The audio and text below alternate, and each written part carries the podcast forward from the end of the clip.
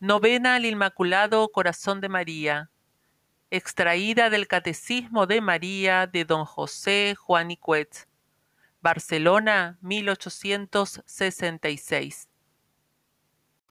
Arrodillados ante alguna imagen de María después de haberse persignado, se comenzará por el acto de contrición. Señor mío Jesucristo, Dios y hombre verdadero, Creador y Redentor amorosísimo de mi alma, que por amor a los mortales quisisteis descender del seno del Eterno Padre, y para ello escogisteis por madre a la purísima y siempre Virgen María, disponiendo su corazón para que de la preciosa sangre de éste se formase esa humanidad santísima en que padecisteis tan afrentosa muerte para sacarnos de la esclavitud del pecado os amo, Dios mío, con todo mi corazón, con toda mi alma y con todas mis fuerzas, sobre todas las cosas, por esta infinita bondad vuestra para con nosotros, y me pesa en el alma una y mil veces de haberos ofendido.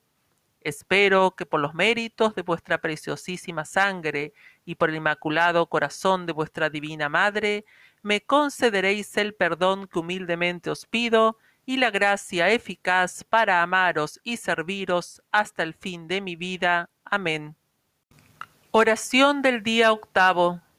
Señor Dios de las misericordias, que venisteis al mundo en busca de pecadores y os vestisteis de la humana naturaleza para conversar con ellos, enseñarles con vuestro ejemplo y celestial doctrina, para padecer y derramar toda vuestra sangre para redimirlos Iluminad, Señor, a tantos pecadores que corren ciegos a precipitarse en el abismo de todos los males, arrastrados de sus pasiones y de las ilusiones de un mundo corrompido.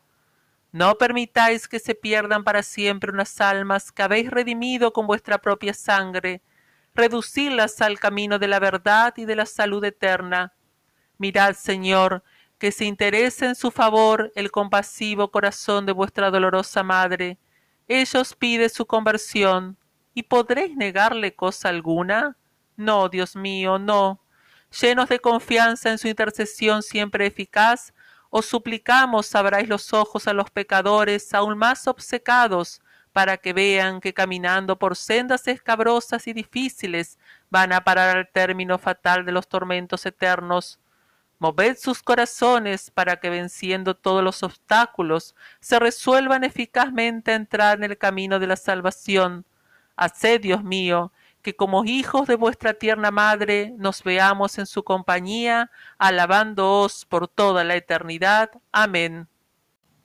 Aquí se pedirá a la Virgen con grande fervor la gracia que se desee conseguir en esta novena. Y se acabará con la antífona y la oración siguientes. Antífona. Oh espejo sin mancilla, corazón santísimo de María, herido cruelmente por tus hijos y unido al corazón de tu amado Jesús, óyenos y ampáranos para conseguir la vida eterna. En tu corazón, oh Santísima María, están nuestra salud y nuestra vida y también nuestra gloria y nuestra sempiterna sabiduría. Oración.